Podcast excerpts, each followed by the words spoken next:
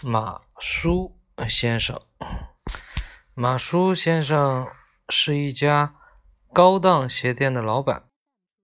这一天，他的妻子贡达和两个孩子在家等着他共进圣诞晚餐。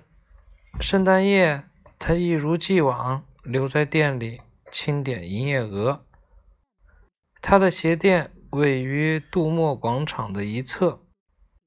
这一天，店里从早到晚都挤满了顾客，来买各种各样的鞋子：长筒靴、短靴、便鞋，仿佛所有的米兰人都急急忙忙的光着脚赶来了。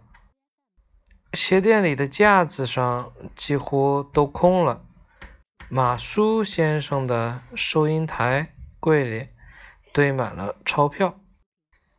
售货员们整理好店里的货物，然后都回家了。马苏先生则欣赏着井然有序的商店，把收银柜里的钞票。